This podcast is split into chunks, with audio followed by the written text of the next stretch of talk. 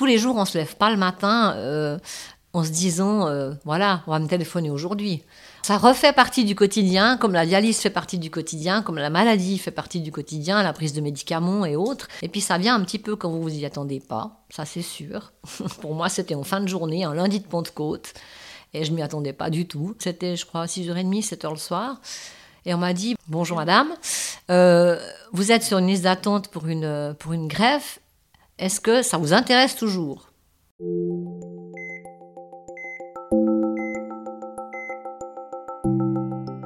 On a tendance à l'imaginer un peu linéaire. On naît, on vit, on meurt. Mais dans ce grand intervalle qu'on appelle la vie, le chemin n'a rien de rectiligne.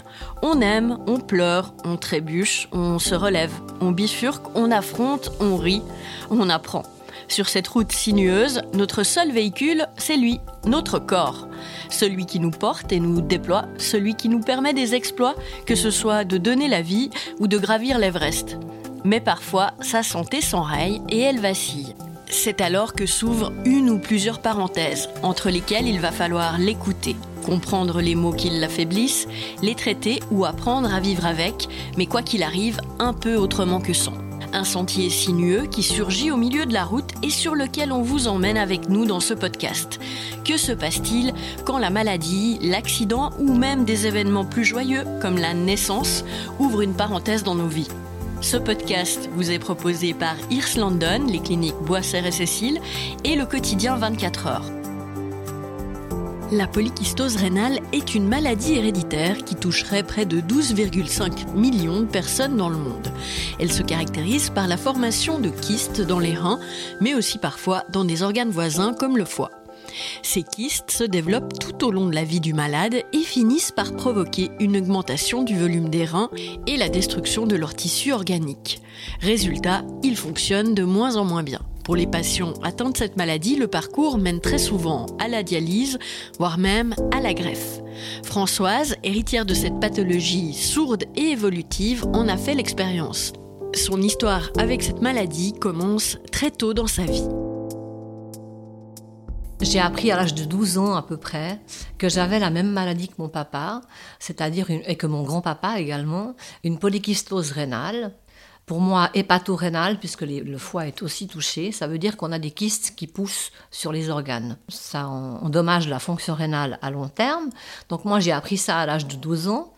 Euh, mais c'est à peu près à cet âge-là aussi que mon papa euh, a commencé des dialyses. Quand moi j'avais 12 ans et à la maison aidé par ma maman. Donc j'ai été un petit peu entourée par cette maladie du côté paternel euh, à la maison au quotidien. Euh, mon papa a été dialysé pendant 18 ans. J'ai vu très rapidement, évidemment, euh, des choses que peut-être certaines personnes ne supportent pas, du sang dans des tuyaux qui traversent une machine pour, pour filtrer le sang. J'ai aidé mon papa parce qu'il se piquait lui-même dans le bras pour mettre son aiguille dans le bras et je tenais la peau à côté de l'aiguille quand j'avais 14-15 ans. Donc c'est moi qui ai demandé à faire ça parce que j'étais intéressée et puis que je voulais l'aider. Je pense qu'il y a une certaine euh, participation peut-être de la famille dans une maladie comme ça. Moi, c'était naturel de l'aider euh, pendant les dialyses euh, ou à la fin des dialyses. En rentrant de l'école, je disais mais est-ce que je peux aider papa à débrancher la, la, machine? Ça faisait partie un peu de mon quotidien, c'est vrai, mais j'ai pas eu le souvenir de me dire un jour je serai là. Et puis, euh, j'ai été surveillée évidemment chaque année euh, pour des analyses, pour voir comment ça évoluait chez moi. Euh, j'ai eu la chance quand même que ça évolue assez lentement. En fait, je pense que je comprenais pas vraiment parce que autant les médecins que mes parents m'ont jamais affolée en me disant tu es malade, ma fille, tu vas. je n'ai pas souvenir d'avoir vraiment paniqué parce que j'ai pas été malade. C'est maladie sourde qui fait pas mal, qui ne demande pas des soins extrêmes jusqu'à ce que vous soyez obligé de remplacer vos reins par, euh, par la dialyse, par une machine. Mais quand j'étais jeune, non, je l'ai vécu plutôt comme un contrôle annuel, comme quelqu'un qui irait chez le dentiste une fois par année, et puis après ça s'est rapproché tous les six mois, tous les trois mois, tous les mois. Mais tout ça entre 12 ans et, et 45 ans, on va dire. C'est à 45 ans qu'on m'a vraiment dit, là maintenant, il y a une insuffisance rénale, il faut prendre des médicaments spéciaux, il faut prendre des choses différentes, faut prendre... J'ai pas pris de médicaments jusqu'à 40-45 ans. Donc, euh, j'ai pas trop souffert de ça dans mon enfance, on va dire. La doctoresse Anne Cherpillot-Gros, spécialiste en néphrologie à la clinique Cécile, est confrontée régulièrement à cette maladie qui touche 7% des dialysés en Suisse. La néphrologie donc est une discipline médicale qui s'occupe de la prise en charge des problèmes des reins.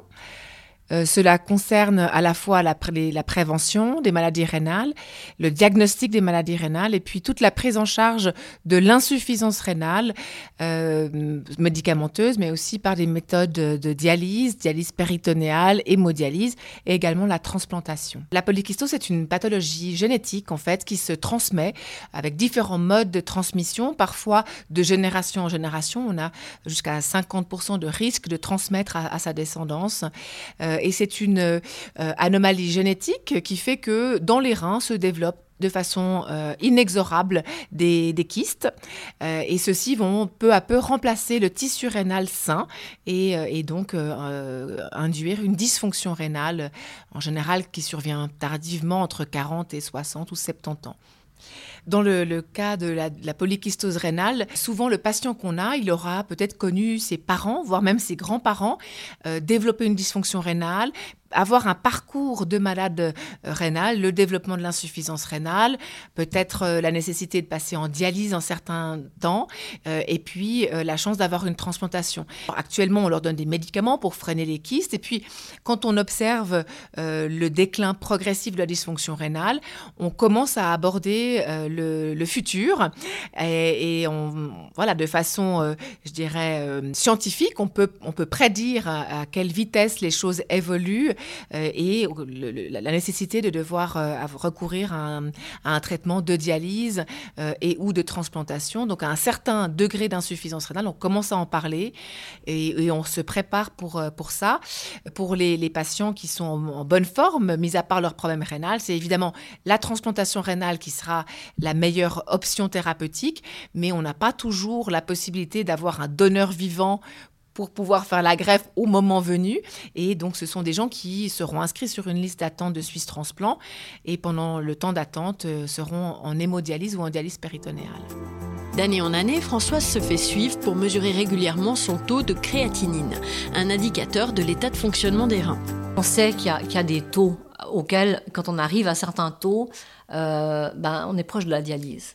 Ça, c'est quelque chose qui, effectivement, à chaque fois que vous faites un contrôle, c'est comme un PET scan pour une personne qui a un cancer. C'est une, épée de Damoclès sur votre tête, et puis vous devez vous en, accommoder.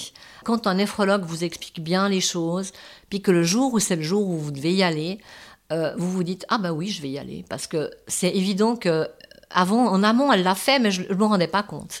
Euh, elle me préparait en amont. Euh, je pense dans les discussions qu'on avait, ben voilà, euh, on va, on va s'approcher de la dialyse, et puis après, ben, il faut prendre des mesures pour préparer, pour aller en dialyse. Et je savais qu'à partir du moment où on me dirait, vous devez faire des dialyses, je voudrais être tout de suite sur une liste d'attente pour une greffe. Pour moi, c'était évident que j'allais pas faire comme mon papa 18 ans de dialyse. Euh, j'allais vraiment tenter tout ce qu'il fallait pour faire une greffe.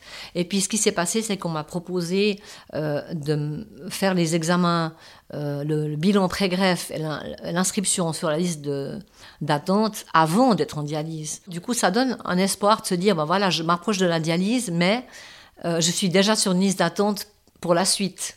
La dialyse, donc, euh, c'est, ça regroupe les ce qu'on appelle les méthodes de suppléance. Euh, ce sont euh, des méthodes qui remplacent la fonction rénale mais qui, n'ont pas, euh, qui ne jouent pas de rôle curatif. Ça ne guérit pas de la maladie rénale, malheureusement. Ça remplace euh, les, reins défaillants.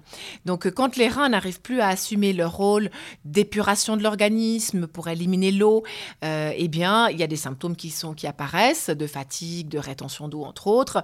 et à ce moment-là, c'est le moment de commencer le traitement de, dialyse. Il en existe deux sortes. Ça, c'est très important. On utilise l'hémodialyse. Dans ce contexte-là, le sang qui est prélevé de l'organisme par une fistule de dialyse ou un cathéter qui passe dans un filtre et qui est redonné au patient. C'est une thérapie euh, euh, qui se fait essentiellement dans un centre de dialyse. Il y a quelques cas à domicile, mais c'est essentiellement dans un centre médico-infirmier où l'équipe soignante gère la technicité. Et puis, il y a également une autre méthode euh, qui s'appelle la dialyse péritonéale, qui est aussi très intéressante. Et là, on utilise les, les vertus du péritoine, qui est une très fine membrane qui tapisse les viscères et euh, à travers de, cette membrane peuvent se faire les, échanges. C'est-à-dire qu'on va instiller dans la cavité abdominale un liquide très propre qu'on appelle le dialysa, euh, qui euh, apporte les bonnes choses qui manquent à ces patients et euh, par diffusion vont capter les toxines. Et en fait, c'est un traitement très intéressant qu'on utilise et qu'on fait à la maison, soit de façon manuelle en journée, mais le plus souvent avec une machine qui va gérer ces échanges dans la cavité abdominale et on, se branche le soir. Le traitement se fait automatiquement toutes les nuits et la, la journée, on est libre pour, pour vaquer ses occupations. Ce sont deux méthodes qui sont euh, intéressantes en termes d'efficacité. Il n'y en a pas une qui est nettement supérieure à l'autre. Euh, l'hémodialyse, ben, il faut se rendre dans un centre d'hémodialyse, il faut utiliser le sang, donc il faut un accès au sang. Euh, par contre, on a effectivement l'accompagnement médical infirmier pour, certaines personnes. Il y a un aspect social aussi qui n'est pas négligeable. La délice péritonéale, là, on, est, on, fait ça chez soi. et c'est vrai qu'il n'y a pas de contre-indication formelle, en fait, à l'une ou l'autre. C'est surtout le choix du patient, d'où l'importance de pouvoir présenter les méthodes, euh, discuter en amont aussi pour que le patient soit acteur de ce choix et ne soit pas forcément, ne le subisse pas, puisque ce sont l'une et l'autre des méthodes contraignantes, euh, qu'on espère transitoires pour ceux qui vont avoir accès à la transplantation, mais euh, qui parfois sur le long terme pour les gens plus âgés qui ne seront pas transplantés ou des gens qui, seront, qui seraient plus faibles et qui n'auraient pas accès à la transplantation à cause de leur comorbidité. Françoise démarre sa dialyse en décembre 2020, sans savoir combien de temps elle durera. Son foie est aussi touché par la maladie et cela commence à jouer sur sa qualité de vie. J'allais trois fois par semaine à la clinique. La dialyse dure quatre heures, mais il y a une préparation d'une petite, un quart d'heure, une demi-heure avant et un quart d'heure, une demi-heure après. Les gens étaient tellement, tellement euh, bienveillants et tellement toujours de bonne humeur qu'on y va très facilement. On est content qu'on s'occupe de nous. Mais c'est tout de même quelque chose de, lourd dans la vie au quotidien. Ça nous prend trois après-midi par semaine et euh, ça nous empêche quand même euh, d'organiser nos semaines comme on a l'habitude de le faire. Il faut s'organiser pour le travail. Euh, c'est un peu, c'est fatigant quand même, même si après la dialyse le sang est régénéré, donc on a quand même une meilleure qualité de, je pense, de, de vie physiologique. On se sent mieux. C'est un peu fatigant, mais je n'ai pas vraiment souffert physiquement. C'est pas douloureux en fait. Il faut juste supporter en fait de, rien faire pendant 4 heures ou de regarder des séries sur Netflix pendant 4 heures et puis de réorganiser son quotidien. Mais je dois dire que euh, je me réjouissais surtout de plus être en dialyse, c'était surtout avec le paramètre foie, ces kystes sur le foie qui étaient tellement énormes. Euh, mon foie faisait quand même 8 kilos. Euh, j'étais comme une femme enceinte de de huit mois. Euh, et c'est vrai que ça, ça m'empêchait de manger correctement. Je mangeais six fois par jour des petites quantités. Ça m'empêchait de respirer. Donc voilà, la dialyse pour moi, c'était transitoire. Je l'ai bien vécu parce que j'ai bien été entourée.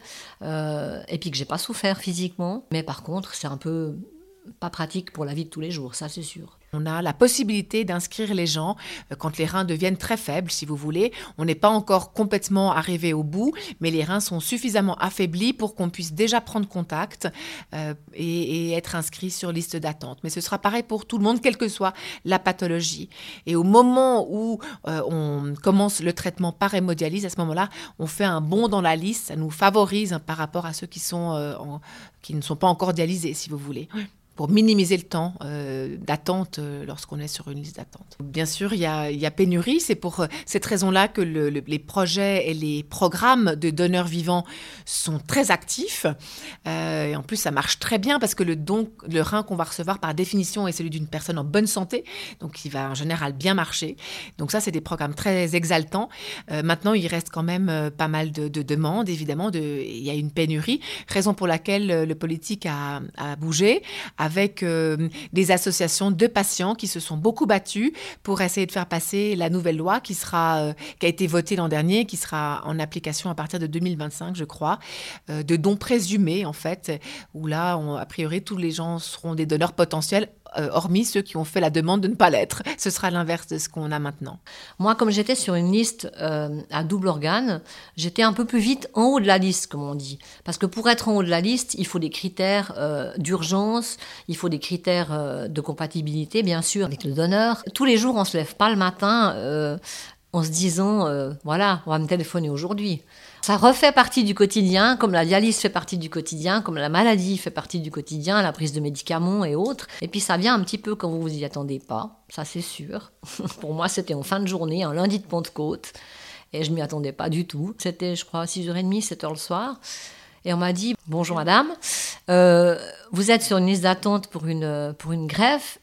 Est-ce que ça vous intéresse toujours? Euh, Je dis Oui, bien sûr. Et après, on m'a répondu On aurait des organes pour vous. Je me suis dit, c'est bizarre, je suis pas en train de faire mon marché non plus. Et euh, en fait, on vous demande si vous êtes toujours d'accord, si vous avez toujours envie de, d'y aller, parce qu'il y a des personnes qui pourraient très bien dire, non, là, je me sens vraiment pas bien, c'est exclu. Donc moi, c'était évident que je, le, voulais. On m'a dit que j'avais le temps de préparer euh, un petit sac et puis euh, qu'il fallait que je descende à Genève euh, ou à Chugé dans les deux heures. Parce que moi, j'ai bénéficié d'une greffe d'une personne qui était en mort cérébrale. Donc, c'était pas urgent à la minute de venir me chercher en hélicoptère à la maison non plus. Donc, j'ai eu le temps de descendre à l'hôpital. C'est très bizarre quand vous raccrochez le téléphone. Parce que là, vous tremblez de partout. Vous vous dites, cette fois, ça y est. Euh, mon mari, évidemment, est venu avec moi, donc vous avez tout le trajet pour discuter, pour encore euh, partager ces moments et, parler de ça. Et quand vous arrivez aux urgences euh, et puis que vous annoncez que vous venez pour une, une, transplantation, évidemment, il y a tout qui se met en route. On m'a mis en dialyse à, 9h le soir, on m'a pris en dialyse encore pendant 2-3 heures pour vraiment bien nettoyer mon sang avant la, euh, l'opération. Et puis alors là, ils mettent en route évidemment toute une batterie d'examens, euh, sang, urine et autres. Et, voilà, puis ça, ça suit le programme après. La cinquantenaire s'apprête à subir une double transplantation rein et foie, une intervention un peu différente des transplantations rénales classiques. En général, quand on fait une transplantation rénale, les gens ne savent pas forcément qu'on va transplanter qu'un seul rein. On va souvent laisser les reins dysfonctionnels en place, ils ne sont pas douloureux, pas infectés, on les laisse sécher en quelque sorte sur place, et on va rajouter un, rein qu'on va mettre en, en fossilac dans l'abdomen. On ne va pas le mettre exactement à la même place anatomique qu'un rein euh, naturel. Dans la polykystose, c'est un petit peu différent parce que les kystes peuvent être au niveau des reins. Parfois, les reins deviennent très volumineux et on doit les enlever avant l'opération pour faire de la place pour le greffon. Et parfois, on peut avoir des kystes au niveau du foie. Euh, et ces kystes au niveau du foie ne sont jamais responsables d'une dysfonction hépatique. Ça ne va pas être responsable d'une cirrhose, par exemple. Euh, mais par contre, ils peuvent prendre beaucoup de place et être très gênants, appuyer sur les autres structures digestives et à terme euh, rendre les gens complètement inappétents, dénutris, parce que l'estomac est complètement comprimé, compressé par ces, ces volumineux kystes hépatiques. Donc dans ce cas précis, on peut être amené à faire une greffe euh, de rein et de, et de foie. Donc euh, on enlève euh, finalement les organes qui sont remplis de kystes et on, fait une double greffe. Alors c'est techniquement beaucoup plus compliqué de faire une double greffe, c'est beaucoup plus long comme intervention, mais ce sera le même traitement anti-rejet. Finalement, qu'on ait un organe ou plusieurs, ce sera la même, la même thérapie ensuite qu'il faudra prendre à vie. Ça, c'est quand même euh, ensuite un point important quand on est transplanté, c'est l'importance du traitement euh, anti-rejet euh, pour, pour le restant de ses jours. J'étais très confiante, très heureuse de, de ce qui m'arrivait, mais tout en étant consciente que ça allait être quand même très long. Ça a quand même duré 15 heures, l'opération. Et il y a quand même un, moment où vous vous dites, ben, peut-être que je ne vais pas me réveiller, parce qu'on ne sait jamais ce qui peut se passer. J'attendais ça depuis, depuis un petit moment, puis pour, pour moi, j'étais à, la place où je devais être. Il n'y avait pas d'autre solution, parce que ma qualité de vie était vraiment... Euh, je veux dire, quand on vous dit que vous pouvez plus assez bien manger pour que votre corps soit en forme, puis qu'on veut vous mettre une sonde gastrique, ça va pas pour le quotidien d'avoir un tuyau qui sort du nez. La sonde gastrique, c'est pas pratique pour la vie de tous les jours, et je voulais pas de ça. J'en ai pas eu, heureusement, mais pour moi, c'était tellement, j'étais au bon endroit, et puis il fallait que ça se passe, donc je me suis laissée entraîner un peu dans le mouvement, et puis, et puis j'ai rien vu. voilà. Après, je me suis réveillée, j'étais toujours là, donc. Euh. J'avais pas tellement de douleurs en fait, je me rappelle pas vraiment au début d'avoir eu des douleurs. J'étais contente qu'on me dise c'est fait, euh, ça s'est super bien passé, tout va bien. Et après, un tout petit peu moins contente de voir, euh, évidemment, euh, j'avais perdu quand même du poids, j'avais beaucoup de cicatrices, des pansements partout, etc. Enfin voilà, c'est pas une petite opération. Les deux, hein, comme j'ai eu parce que j'avais un foie qui était très volumineux, qu'ils ont eu de la peine évidemment à sortir, euh, voilà, tout, plein de choses. Donc on se réveille puis on se dit, ben voilà, c'est fait. Maintenant, euh, on se dit pourvu que tout se remette en route, mais on est confiant. Moi j'étais confiante, j'étais sûre que ça allait marcher, que ça allait aller. J'ai jamais eu tellement peur du rejet. Euh, dans tout mon parcours, j'ai toujours eu peur du rejet du foie, en me demandant comment est-ce qu'on fait pour vivre son foie. Puisque j'avais connu la dialyse, je me disais le rein c'est bon, ok, ça se gère, mais le foie je savais pas trop. Mais on m'a toujours rassurée parce que euh, les rejets aigus, comme les rejets après la greffe, des années après, se gèrent par des médicaments maintenant. Donc c'est pas la catastrophe, hop, c'est foutu, euh, c'est fini. Donc j'ai pas vraiment eu peur du rejet au départ. J'étais contente que ce soit fait. Et puis, bah, c'est quand même trois semaines d'hospitalisation. Et c'est pendant ces trois semaines-là qu'on se rend compte que ça va de mieux en mieux, que tout ça va être euh, vraiment mieux, mais qu'il faudra du temps pour euh, bah, reprendre de la musculature euh, suite à trois semaines dans un lit. Quoi. Les gens en général vont être hospitalisés pour 10 à 15 jours, le temps que ce greffon prenne bien sa fonction. Parfois, il y a un petit retard de fonction. C'est pas rare qu'on doive dialyser encore les gens pendant quelques jours après l'opération, le temps que le greffon prenne bien, si on peut dire ça comme ça mais la rééducation se fait euh, assez, euh, assez rapidement.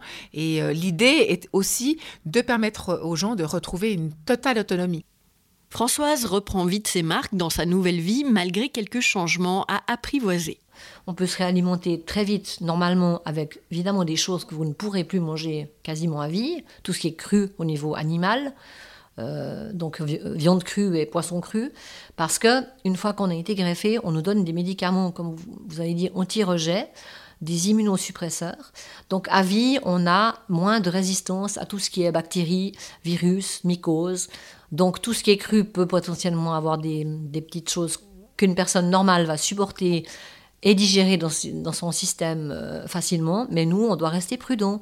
Je veux dire, je peux plus partir en sac à dos euh, à travers l'Afrique ou je sais pas où manger euh, au coin de, au coin d'une route des choses un peu, un peu hygiène. Au niveau de l'hygiène, il faut être assez, assez strict, mais c'est pas très compliqué. C'est une, hygiène de vie. Donc, je dirais qu'après une transplantation, il faut vraiment réapprendre à s'organiser vraiment pour, euh, pour gérer tout ça. Au niveau des médicaments, c'est pas très compliqué, il faut juste les prendre plus ou moins à la même heure tous les jours. Euh, il y en a pas beaucoup. Pour moi, il y en a quand même, il y a que 5 ou 6 pastilles à prendre par jour. Donc, c'est pas, pour moi, c'est pas énorme. Euh, les effets secondaires, j'en ai quasiment pas. Le sport, on peut pas en pratiquer tout de suite, évidemment, parce qu'on a ces cicatrices qu'il faut, internes et externes, qu'il faut laisser se refaire. J'ai deux chiens, donc les promenades avec les chiens, c'est l'idéal parce que on sort, on, on refait la musculature gentiment. Et c'est dans la vie de tous les jours et dans le quotidien que ça se, ça se remet en place assez naturellement, en fait. Il faut s'écouter, il faut savoir s'arrêter aussi quand on est un petit peu fatigué. Moi, j'ai tendance à vouloir des fois trop faire et je m'aperçois qu'en fin de journée, j'ai beaucoup moins d'énergie. Donc, je me dis, ben voilà, là, je me pose un peu tranquille et euh, j'arrête de courir dans tous les sens ou de vouloir faire trop de choses. Mais je peux faire vraiment tout ce que j'ai envie de faire. Et, ça, c'est un vrai bonheur de revivre normalement que soit la période euh, du, parcours d'un patient euh, qui souffre de maladie rénale, que ce soit dans une période où on est en train de traiter la pathologie, qu'on soit en dialyse ou en transplantation, la diététique est extrêmement importante. Euh, elle ne sera pas toujours pareille, c'est-à-dire que les, les, conseils ne seront pas toujours les mêmes. En, pré-dialyse, on va recommander aux patients un régime équilibré. Parfois, il faut quand même des restrictions, puisque les reins travaillent moins bien, on va peut-être devoir restreindre les apports en potassium qu'on trouve dans les fruits, restreindre aussi les quantités de protéines animales, avoir un régime plutôt de tendance végétarien, limiter le sel bien sûr, euh, et puis euh, là aussi moduler des fois les boissons, pas trop boire, ou au contraire beaucoup, ça dépend vraiment de la pathologie sous-jacente. Lors du traitement de dialyse, euh, on aura la possibilité de manger davantage, il faudra un peu plus d'apport calorique, mais on devra quand même se méfier parce que la dialyse élimine les toxines, mais c'est une méthode imparfaite puisque elle est intermittente, soit nocturne, soit trois fois par semaine. Donc c'est pas comme le corps humain qui travaille 24 heures sur 24. Donc durant cette période, les gens ont des, bilans sanguins très réguliers pour qu'on puisse les, les, guider. Et puis une fois qu'on est transplanté, eh bien là on retourne en fait dans une situation euh, physiologique qu'on devrait tous faire, mais euh, il est vrai que les médicaments anti-rejet euh, peuvent euh, fragiliser par rapport à ce qu'on appelle le syndrome métabolique, le risque de diabète, le risque d'hypertension, le problème de cholestérol. Et donc, il, sera, il sera important, une fois transplanté, d'être assez strict sur l'hygiène de vie. Ça va impacter sur l'état général, mais aussi sur la survie du greffon. La greffe rénale, elle va durer un certain nombre d'années. On espère qu'elle va durer plus de 20 ans. Euh, mais effectivement, il y a un vieillissement euh, du greffon. Il peut y avoir des aléas, des infections euh, qui font que ça dépend à quel âge vous êtes greffé. On peut avoir plusieurs, plusieurs greffes parce qu'on est transplanté jeune. On peut aussi perdre son greffon. C'est clair qu'on va être très vigilant sur le sérieux à prendre les, anti les traitements anti-rejet. Si on arrête les anti-rejets, le risque de perdre, perdre l'organe est évidemment réel. et puis, il peut y avoir dans quelques situations une récidive de la pathologie de base. C'est plus rare, mais ça peut aussi arriver. Et qui dit greffe, dit donneur. Françoise vit avec les organes d'une personne décédée. Une idée qu'il faut porter au quotidien. Quand je me suis réveillée de ma greffe, et depuis, j'ai gardé cette habitude. Tous les jours, je mettais une main sur mon foie et l'autre main sur le rein que le donneur m'a donné.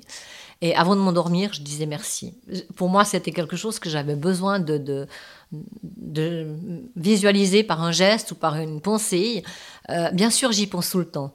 Euh, je sais qu'on peut écrire à la famille euh, du donneur, qui peut accepter ou non le courrier ou le contact. Pour l'instant, j'ai pas encore eu euh, l'envie de le faire parce que euh, voilà après c'est une démarche qu'il faut aussi bien réfléchir. Mais on y pense forcément toujours. C'est un cadeau de la vie. Je le dis toujours aux, gens dans mon entourage. C'est un tel cadeau pour moi. Euh, il y a d'autres personnes qui ont, qui ont d'autres maladies qui ont peut-être d'autres symptômes que, ou d'autres ennuis de santé que moi j'ai eu mais pour, pour moi, c'était ne plus pouvoir vivre normalement à, à 50 ans, 55 ans, plus pouvoir faire des choses que je pouvais faire avant, être essoufflé ou à la moindre montée d'escalier. Je me suis dit, c'est pas une vie parce que j'ai encore envie de faire des choses. Donc c'est vrai que le donneur, on, lui dit merci. Euh, je pense tous les, transplantés, certainement, y pensent et remercient la vie, remercient euh, le donneur, la famille. Euh, moi, j'y pense tout le temps. Recevoir le, une greffe rénale de quelqu'un de décédé, c'est vrai que c'est énormément d'émotions. Et euh, les patients sont vus par une équipe de, psychologues qui vont discuter avec eux. Et l'idée, c'est de repérer en fait les gens qui auraient de, la, difficulté à, accepter. Il y a tout un travail en amont, effectivement, pour, pour essayer de, repérer Sur le plan médical, on focalise souvent sur les aspects somatiques au premier plan, parce qu'il y en a plein qui sont liés justement à la technique de préparation, de dialyse, de, greffe. C'est très technique tout ça. Et on est vigilant sur l'aspect psychologique, mais au quotidien, ça passe quand même souvent au deuxième plan. Mais dans les faits, il y a un dépistage et on encourage les patients à, contacter soit des psychologues ou d'autres patients qui ont passé par là.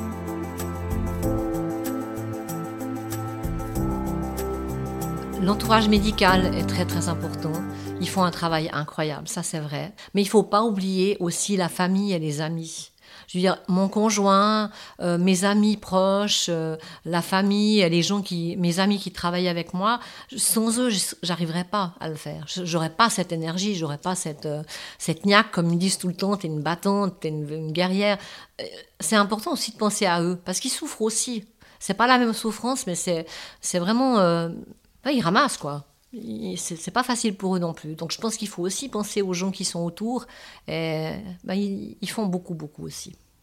En tant que néphrologue, euh, c'est vraiment un métier très riche parce que justement on s'occupe de, pathologies, euh, de machines parfois, euh, donc c'est très technique, mais le, côté humain d'accompagner les patients dans leur parcours est, vraiment très important. Et on est très respectueux des, du parcours de, des gens. c'est des parcours longs souvent avec des aléas médicaux fréquents et euh, on est vraiment euh, impressionné du courage des gens et des proches aussi, euh, des conjoints. C'est vrai que la personne qui elle-même suit son traitement est impliquée, mais pour les, les proches, c'est parfois aussi pas, simple d'être, spectateur. Et voilà, on essaie de leur apporter également du réconfort. Et en particulier pour les gens qui font de la dialyse, on encourage le maintien au travail, les vacances pour ceux qui partir en vacances, on peut se faire dialyser à l'étranger, euh, on peut parfois organiser des week-ends un peu prolongés. On essaye d'être vigilant sur la qualité de vie. Il y a l'aspect euh, de machine, mais il y a derrière des êtres humains. Merci d'avoir écouté cet épisode d'Entre parenthèses. Vous trouverez des ressources sur la polykystose rénale et la dialyse en lien dans le descriptif de cet épisode. Et si vous avez aimé, n'oubliez pas de mettre 5 étoiles et un commentaire sur votre application d'écoute préférée pour donner de la visibilité à ce podcast. Et surtout, n'hésitez pas, partagez-le et parlez-en autour de vous. Et nous, on se retrouve dans un mois.